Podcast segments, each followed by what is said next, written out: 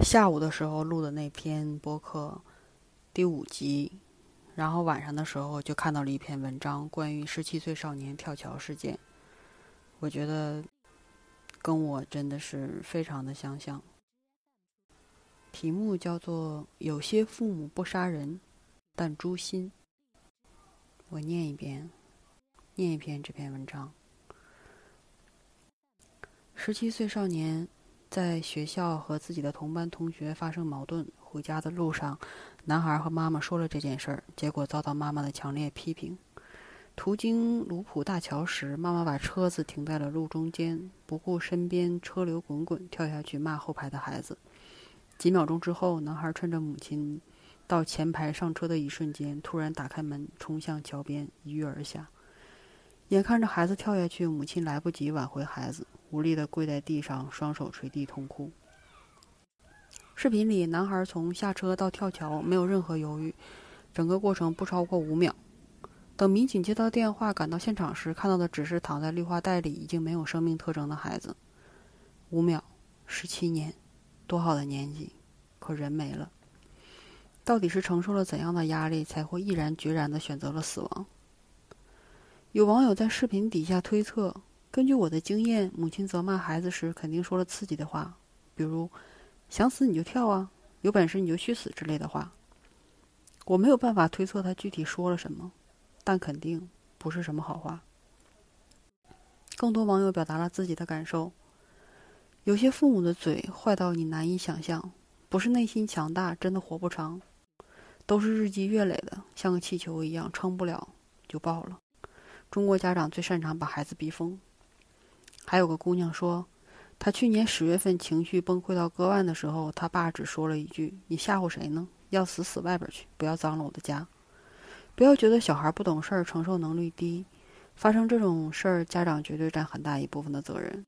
一个失血过多的人，不是因为流了那最后一滴血才死的。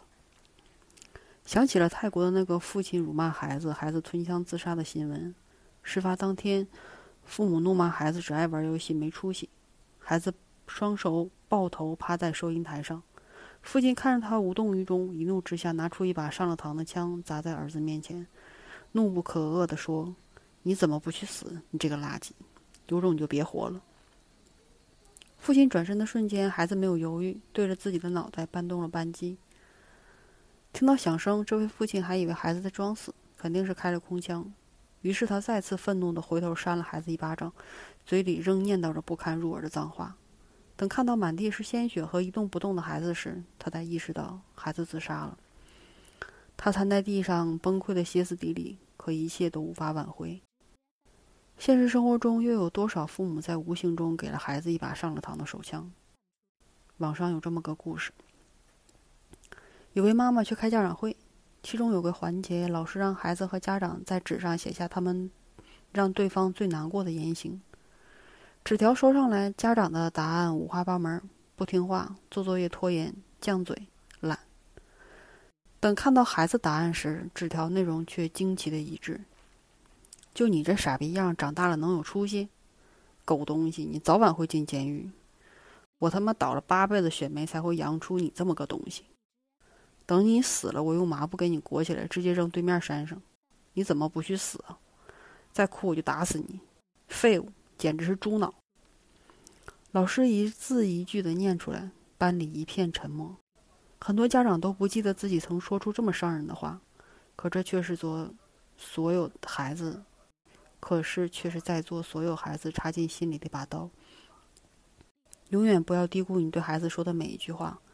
压倒骆驼的稻草不是最后一根，而是每一根。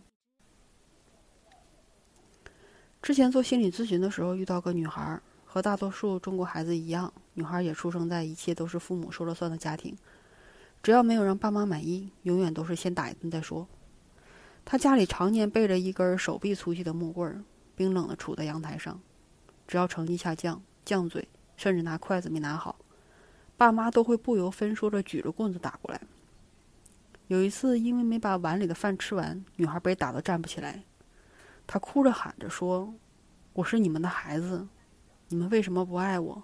我不如死了算了。”结果他妈红了眼，把女孩连拉带拽的楼顶天台，一边把她往天台边缘推，一边吼：“来呀，来呀，你倒是跳啊！不是说要死吗？我看你有没有这个本事。”女孩吓得浑身发抖，抱着晒被子的栏杆脱缩的在角落，求妈妈别推她。妈妈像打了个打赢了的战士，俯视着自己的女儿，嘲笑的说道：“呵呵，我就知道你没这个胆儿。生在完整的家庭，但女孩总觉得孤立无援。从业十几年，我听说过不少孩子说过类似的故事。有太多孩子的心，在父母的一句句辱骂和讥笑中。”刺进万把利刃，留下一个个鲜血淋漓的洞。等到他们真的崩溃，防线坍塌的那一刻，还有人在斥责现在的孩子心理承受能力真差。可就像知乎用户就是七七说的：“糖，枪已上膛，子弹一发发的打在孩子心上，将孩子自我保护的屏蔽打得粉碎。你们怪孩子承受能力差，但你们可曾了解过他的屏蔽？”你们可知道他的屏障？你们以期盼你好的名义对孩子打骂，期望孩子能够感受到你们的爱，但你们从未问过孩子是否能接受这样的爱。你们以爱的名义给孩子加压，期望孩子成为你们想要的样子。你们从未问过孩子自己成为什么样子。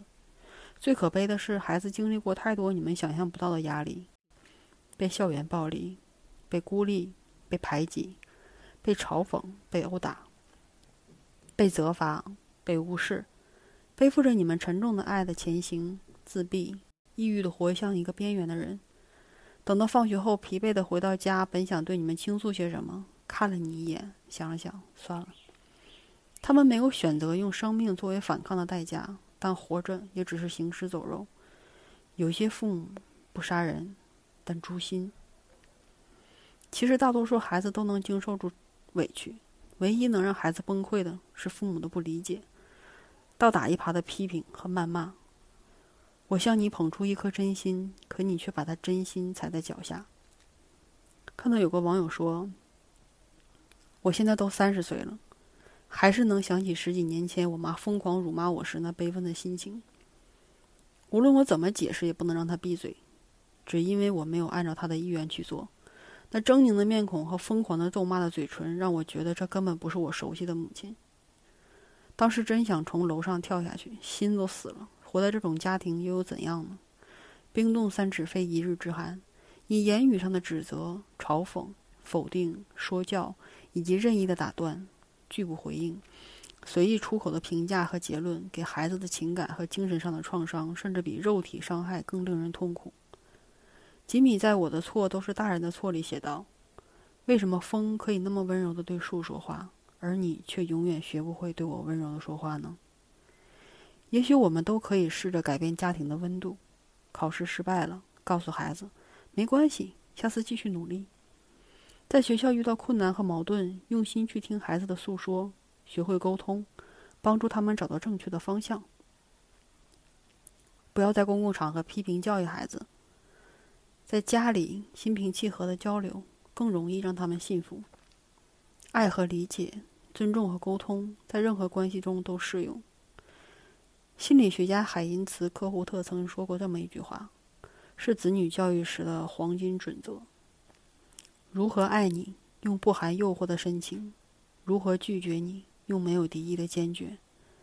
爱孩子是无条件的爱，不会让孩子产生一个让你需要我、信赖我。”离开我就活不了的想法，拒绝孩子，你的态度坚决但毫无敌意，不会批评他、指责他，甚至辱骂他，让他感受到自己毫无价值。痛心这个孩子的离去，愿天下父母者警醒。下面是几个网友的留言。看到了此文，我心疼那十七岁的孩子，也心疼那中年丧子的父母。中国式的教育模式造就了许多畸形的父母，为分数较真儿，为名校而读书，为满足自己的虚荣心，对孩子有各种越来越高的要求。今天，我借此地检讨我自己。那时的我时常说教，除了学习就是成绩，那时的我，在我的孩子眼中肯定是丑陋至极。虽然我不记得是否有说过什么过分的话，但我知道，我以孩子的前途而游，忘记了生下时许过他的愿，许下时的愿景。我爱我的孩子，我希望他一生平安健康、快乐的成。啊，不好意思，快乐的成长。事实上，我完全被分数魔怔了，忘记了初心。我不是一个成功的母亲。我希望我今天的话能唤醒更多的爸爸妈妈的初心。另一位网友说，一位高二的女生在学校有了矛盾，在家被妈妈往死里骂。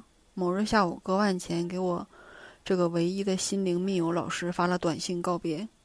好在家隔得很近，我冲过去，阿姨开了门。我使劲踹开洗手间的门时，孩子已经割破了浅表层的皮肤，而当妈的还在美容院做脸。那天征得其母亲的同意，我带孩子去了杭州，走过了几处景致，分享了几个故事，分享了些许坎坷的往事。孩子心绪放松了很多，但其母依旧未有太多的改变，但孩子却坚韧了许多。青春期只是人生途中太短的一程，所有看似过不去的坎儿，都是成就你成长的助推器。多年之后回头过去品味，也不过是尘埃。我知道你很难受，但是孩子，请抬起头，前面是片天。唯愿他及所有青春期不被家长理解的孩子都能顺利成长，充满快乐。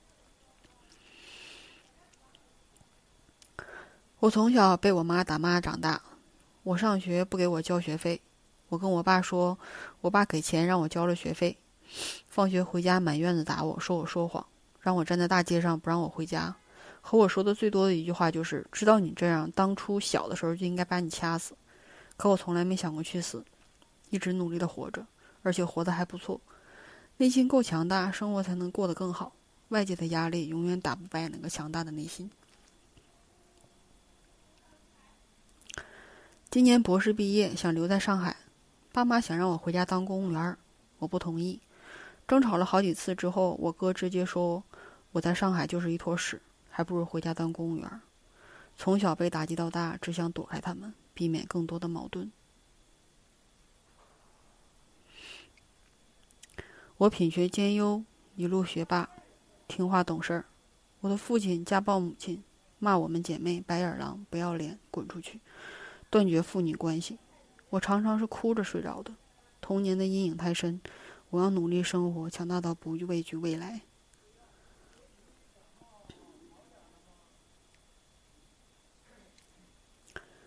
我上初中的时候，很多次想自杀。我是单亲家庭的孩子，母亲性格特别强势，工作也忙得不怎么在家。每次开完会，总会对我一顿言语讥讽，而亲戚们也是如此。因为我又胖又能吃，学习还不好，家里人总是嫌弃我。我有时候宁愿挨打，也不愿意跪在全家人面前被所有人嘲笑。我从小不知道什么叫亲情，等我结婚后，我发誓要对孩子好。可是不知不觉，我也对孩子语言暴力。我惊恐，我竟然变成了我最讨厌的样子。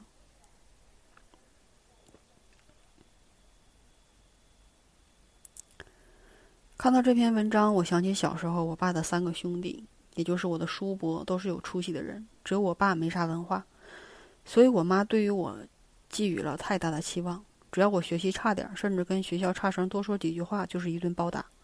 我现在三十岁了，经常会想起小时候被打的经历，甚至那痛苦感都能回忆起来。所以我现在很少跟我妈说话。到了这个年纪，我小孩也上小学了。由于我小时候的经历，其实我就希望他能开开心心的长大，成人就好。然而我老婆对娃的期望太高，报了乱七八糟的补习班。每次下班回家，看到娃作业没有达到他的期望，被打得哇哇大哭。